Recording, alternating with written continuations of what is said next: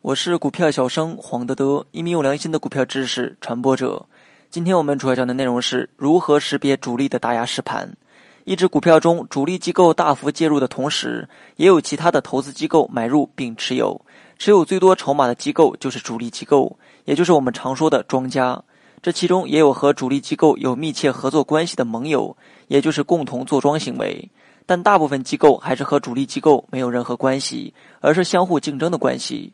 主力机构大幅控制个股的流通筹码，那么该股票的涨跌主动权就把握在其手中。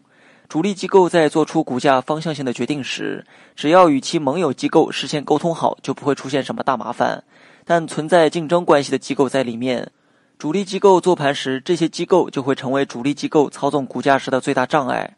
主力机构在操纵股价时，会对这些机构和部分大户的资金实力做一定的了解，而了解的方法就是通过试盘来观察。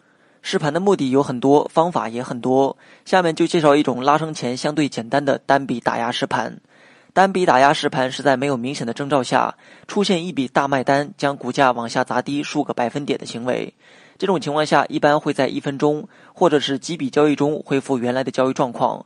小部分个股出现单笔打压实盘后，分时图呈现出 V 字形。主力这么做是为了了解目标个股看不见的买盘的承接力如何。个股出现单笔打压实盘，一般情况下可以理解为主力机构为拉升股价前了解盘口的行为。在交易中，要判断某个股票盘中出现的大卖单砸股价是否为控盘行为，有以下几个观察点：第一，大卖单打压股价的幅度，一般真正的实盘，大卖单打压股价的幅度都会超过百分之三。第二，分时图走势如何？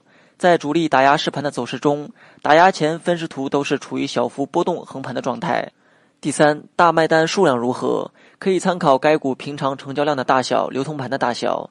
数量过大可能是其他目的性的对倒，而数量过小可能是其他类别资金的行为。第四，大卖单打压股价的时间。真正的打压实盘，大卖单打压股价的时间一般不会出现在下午两点四十分之后。第五，当天的成交量，真正的打压实盘当天成交量不会放得太大。第六，K 线形态的位置一般处在横盘震荡居多，部分出现在上升通道中期。